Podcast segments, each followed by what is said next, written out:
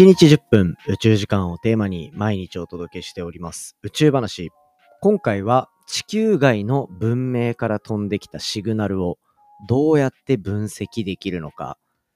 地球外生命体を探る研究を本気でやってるチームが新たな検出手法っていうのを提案してきたので、今回はこちらを紹介していきたいと思います。なぜこのタイミングで地球外生命体の話なのか、それは僕が出演させていただいた日本放送クロスポットっていうラジオで、チェルミコの鈴木まみこさんに宇宙人っているんですかって聞かれた話をね、ディレクターズカット版でちょうど公開されるタイミングなので、そのタイミングで地球外生命体どうやって探しているのか、このあたりのエピソードをがっつり深掘らせていただいたという、そんな回になっております。ぜひ最後までお付き合いください。3, 2, one. Ignition. Japan. 佐々木亮の宇宙話。2023年8月7日、始まりました。佐々木亮の宇宙話。このチャンネルでは、1日10分宇宙時間をテーマに、天文学で博士号を取得した専門家の亮が、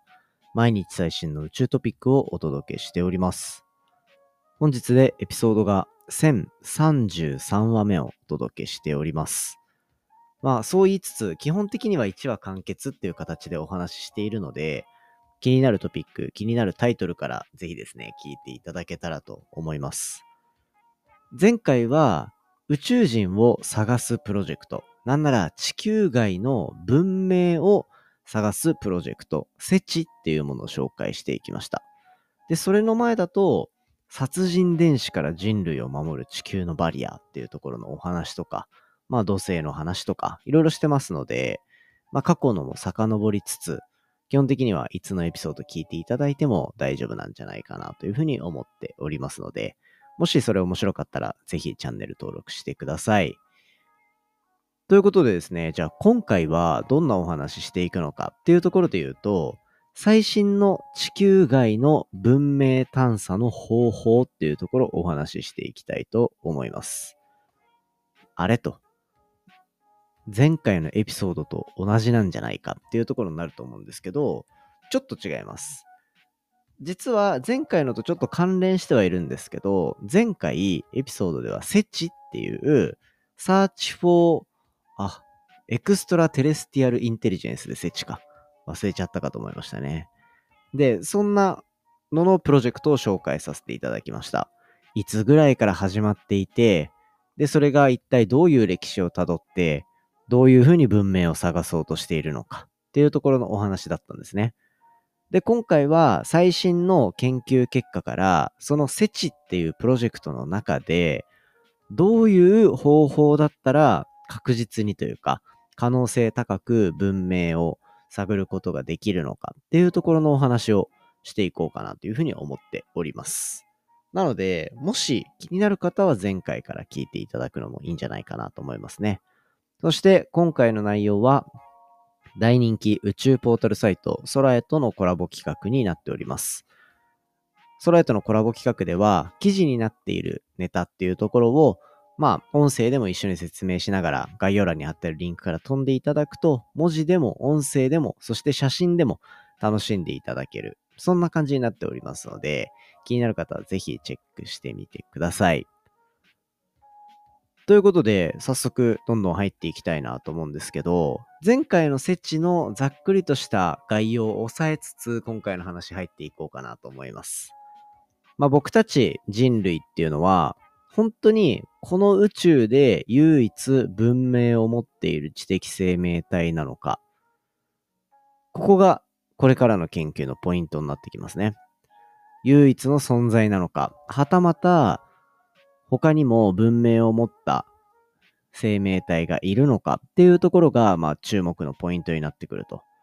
で、この疑問を解き明かすために、これまでずっと行われていた研究の一つが、宇宙から届いてくる電波を分析して、その中から地球外の文明からのシグナルを探していくっていうプロジェクト。これが設置ですね。地球外知的生命体探査とかっていうふうに日本語訳したら言えるかなっていうとこです。で、これ、セチっていうのは、ずっとこれまで研究が行われてきて、こう、1900、一番古い研究だと1960年代とかっていうようなところで、本当にもう50年、60年っていうところの歴史があるんですね。で、最新のセチのプロジェクトとかだと、2020年までっていうところが、まあ、カリフォルニアの天文台を中心に、あとはまあバークス天文台っていう別の天文台だったりとか、そういったところのデータを使って探っていくっていう、そういう研究が行われてきました。で、ずっと、もうこれまでいろんなシグナルを宇宙から信号として取ってきたっていうわけなんですけど、まあ、これっていう、あれがないんですよね。その、地球外の文明から確実に飛んできた信号なんじゃないかっていうのが、言えている検出っていうのは、まあ、実は一個もないと。でもまあ、それね、本当にあったとしたら、大ニュースじゃないですか。けどだからまあ、そういうニュースが出てきていないから、今のところは、そういうの見つかっていないと。な、一個ね、例えば、これすごいお茶目な話があるんですけど、あれ？みたいな。これなんか変な電波の信号、いつもはこう、なみなみって出てるやつが、いきなりバスンって、なんか、シグナルを取得したぞみたいになって、みんながおってなった時があったんですよ。で、それのね、オチが、電子レンジを近くで使っていたからっていう、もう本当にね、わけのわからない理由の誤検出とかもあったりするんですよ。ね。電子レンジって、あの、電子をこうビーって発生させて、例えば食べ物の中のものの電子を震わせて熱を作るとかじゃないですか。で、その電子のこの電波の流れっていうのが漏れ出て、この電波望遠鏡に引っかかって、宇宙からの信号を捉えちゃったんじゃないですか。ってなったんですよ。そうしたら、近くで止まってる研究者の人が使ってた電子レンジの電波だったみたいな。話とかね。こういうのがザラにあるんですよ。一気にくだらない研究に聞こえてくるかもしれませんが、そこをね、どういうふうによりリアリティを持って研究が進められてるのかっていうところについては、前回のエピソードまあ聞いていただけたらというふうに思います。まあだからそんな感じで、あとは人工衛星の電波とか、そういったところでも、こういわゆる人類が作り出してしまった電波源みたいなところを捕まえてしまって、誤検出してしまったというような事例もあるぐらい、すごい繊細な研究をしているというのが、この設置プロジェクトの一つなんですね。まあ、それ以外にも、実はまだまだ、こう、この信号はこれ由来だ。あれは電子レンジだったけど、これは何なのかわかんないっていうような信号もいくつか、まだこう余っていたりするんですよ。まあそれはね、20年間もずっと取り続けていたデータとかもあるので、まあ、そういうデータも結構あると。しかし、まあ、これまでその、例えば1個気になる信号を捉えたっていう風になっても、その信号が再び同じようなのが来るっていうことはなくて、あくまで1回だけの検出にとどまってしまっているっていう、そういう歴史があります。で、これは研究者たちの考察の一部ではあるんですけど、まあおそらくですね、将来的に本当に地球外の文明の信号を受信できていたとしても、それっていうのは、まあ、あくまで一回限りの検出にとどまっちゃうんじゃないかと。ね。これだって、そうですよね。結構リアルに考えてみると、すごい広い宇宙空間があって、で、その中で、まあなんかこっちの方にあるかなっていうふうに電波望遠鏡を向けるしか方法はないんですよね。そうしたら、たまたまその位置に地球のような文明が育っている惑星っていうのが通って、その通ったタイミングで僕たちの方に電波の信号を送ってきているっていうような奇跡的な重なり方がないと、そういったことって起こんないんですよね。つまり、これまで検出した単発だけの信号っていうのも、実は地球外の文明から発せられたものなんじゃないかっていうところも考えられるし、これからもしどんどん研究を積み重ねていっても、電波を検出できるのって本当に1回だけなんじゃないかというようなところで、じゃあその1回からちゃんと場所を特定して、1回からちゃんと情報を吸い取れるようにしましょうっていう研究が今回なされたっていうところの紹介ですね。で、これ、今の話聞いてて、もしかしたら勘のいい人は、ん？って思ったかもしれないんですけど、これ、僕たちの存在を知られる方法ってないんじゃないかなっていう。さっき話したのって、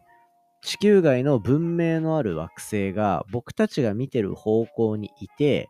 なんならこう、宇宙空間動いている中でたまたま僕たちが見ている目線の方向にあって、その星が。その星が発した電波をっていう話をしましたよね。つまり、電波が発せられないといけないと。だから僕らの存在を知ってもらうためにも、僕たちも電波を発さないといけないんですよね。設置プロジェクトでは、実は実際に外に向かって電波を飛ばすっていう方法も試されていて、もしかしたらそのシグナルを受け取った地球外の文明っていうのがどっかにいるかもしれない。で、その文明っていうのは、たまたま地球が出した一瞬の光っていうのを、たまたま捉えた一回で、じゃあどこから飛んできたのかっていうところが理解できるかもしれないと。いうところの可能性も実は秘めているのがこの研究の面白い部分なんですよね。前回のエピソードの最後に話した SF で結構使われてるんだよって言っていた、その、例えばコンタクトっていう映画がありましたって話の後に、SF 小説の3体っていうのでも実はこの電波望遠鏡みたいなの使われてますっていう話したと思うんですけど、この中の描写でも電波を飛ばしていく描写っていうのがあるんですよ。これで通信を行って、で、地球の存在も宇宙人たちにバレてしまうみたいな、そういったところから物語が、みたいな、ちょっとネタバレになってるような気もするけど大丈夫かな。っていうのがあるんですよね。そういったところの研究っていうのが、どんどんどんどん実際に進められてるっていうところに、みんなにちょっとワクワクしてほしいなと思うんですよ。で、じゃあ、ここで言われている、その、一回限りの信号を、が何由来の光なのかっていうのをどうやって区別するのかっていうところをカリフォルニア大学のバークレー校にいる研究チームっていうのが条件をいろいろ計算してくれたと。で、その時に鍵になるのが星間物質って呼ばれるものです。星と星の間にある星の間にある物質で、星間物質って言われるものですね。宇宙って全体を見ると真空な感じするじゃないですか。ね。けどそれって真空な気がしているだけで、実は宇宙空間には塵だったりとかガスだったりとか、そういったところが、まあ結構あったりするっていう話、宇宙話ではかなりよくしてますよね。そうじゃないと真空の宇宙空間でどうやって地球ができたのか、どうやって太陽ができたのか、そういったところがまあ説明できないという風になっているいうのが考えればなんとなくこうイメージはできると思うんですよね。まあそんな感じで宇宙空間には星間物質と呼ばれるガスとかが実際にあると。で、その中には電波の放射に影響をする電子と呼ばれるものも含まれてます。電子についての説明は、それこそ2回前の殺人電子とかっていうところの話でもちょっとしましたけど、まあ、電気の性質を持った電子ですよね。マイナスに丸って書いて、なんか理科の授業とかの時に、この電子がこっちに動いてとかっていうのやったと思うんですよ。あれですね、あれ。電気の回路の中で動いているあれですね。あれを電子っていう風に呼んでるんですけど、そいつらも実際に宇宙空間にいると。で、宇宙空間でその違う文明から地球に向かってその電波を発した時に長い距離を移動する電波は星間物質の影響を受ける可能性が非常に高いと。で、実際にこれ、天文の研究でもこういう星間物質とかっていうのの考慮っていうのはいつもしているんですよね。例えば、僕がやっていた研究とかだと、僕たちが見てるここから天体までの間にある宇宙空間にある薄い水素のガスっていうのをちゃんと研究のその分析の項目に入れてあげないと、全然研究うまくいかないですよね。データ分析がうまくいかないっていうような感じで、天文学者は割と普通にやってることなんですよ。この真空に見える宇宙空間に充満しているガスを考慮して研究を行うっていう。で、その要素が今回、セチ、Search for Extra, Extra Terrestrial Intelligence 設置ですね。このプロジェクトに含まれてきたというようなところの研究ですね。で、そうすると、この星間物質っていうものにぶつかると電波がどういうことになるかっていうと、これね、面白い言葉があるんですね。知ってる人は知ってるかもしれません。シンチレーションっていう現象を起こします。シンチレーション、何かっていうと、まあ、日本語訳すると、これ星の瞬きとかって言ったりするんですけど、まあ、簡単に言うと、電波が電子にぶつかって、そうすると、その、で、当たった電波の向きとか、で、そのエネルギーが失われたりするっていうとこで、向きが曲げられたりとかするっていうような現象が発生するんですね。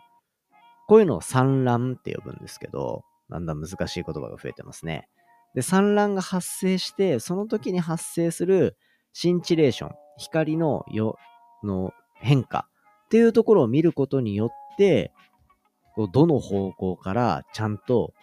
光が来て、どういう性質の光が飛んできたのかっていうところまでわかるんじゃないかっていう、そういう研究ですね。つまり、今回の話っていうのは、他の天文学者たちが考慮しているような星間物質に対する理解っていうのを、他の文明が出した電波に対しても与えてあげて、それによって単発で捉えた光っていうのの性質も明らかにできるんじゃないかっていう研究です。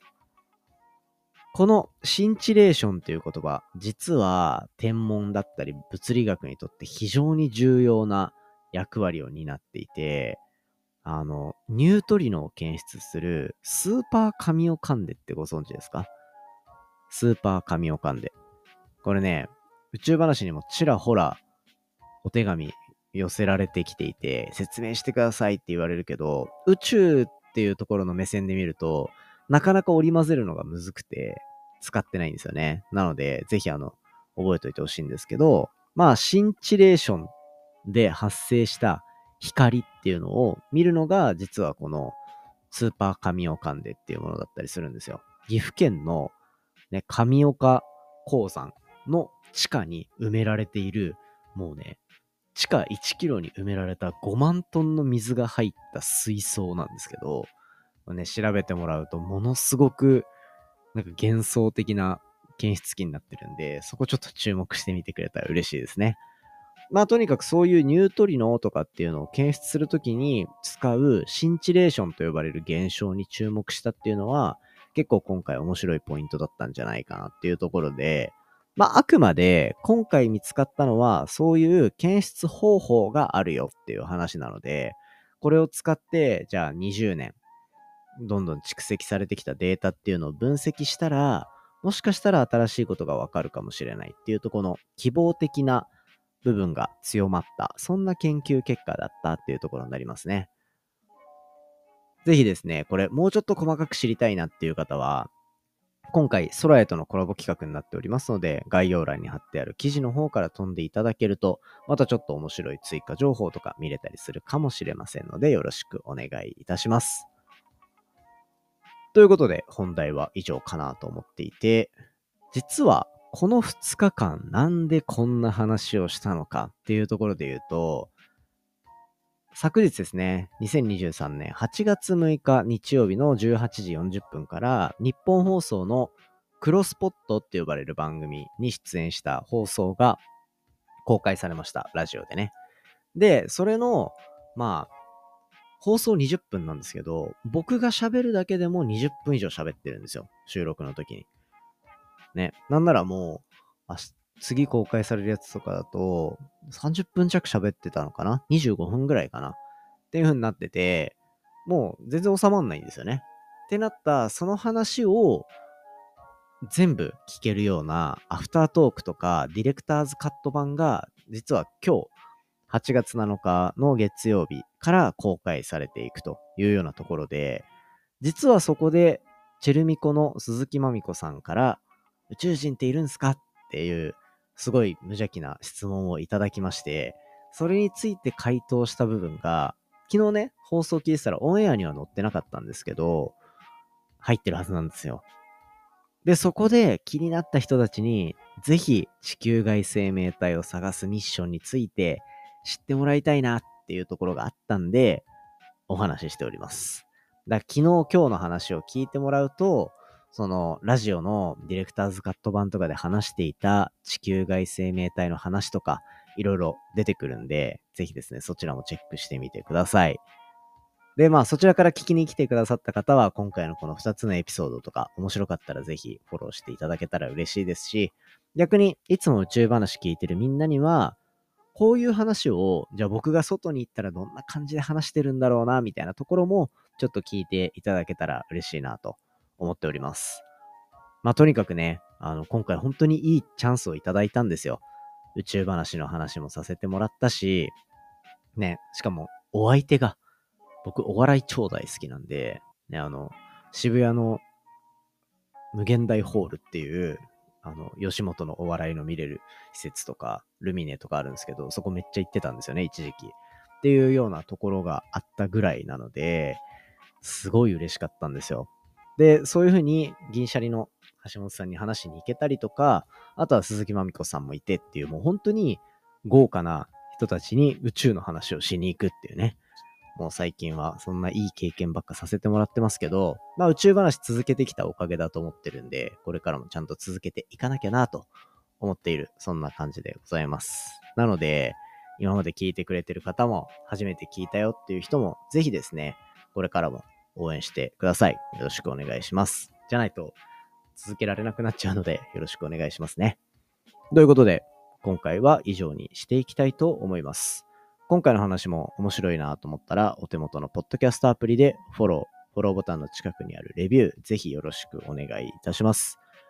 番組の感想や宇宙に関する質問については、Twitter のハッシュタグ宇宙話、または概要欄にあるお便りコーナー、Spotify の Q&A コーナー、そのあたりからお寄せいただけたら嬉しいです。全部チェックしてます。それではまた明日お会いしましょう。ぜひ、ディレクターズカット版クロスポットを聞いてください。概要欄に貼っておきます。さようなら。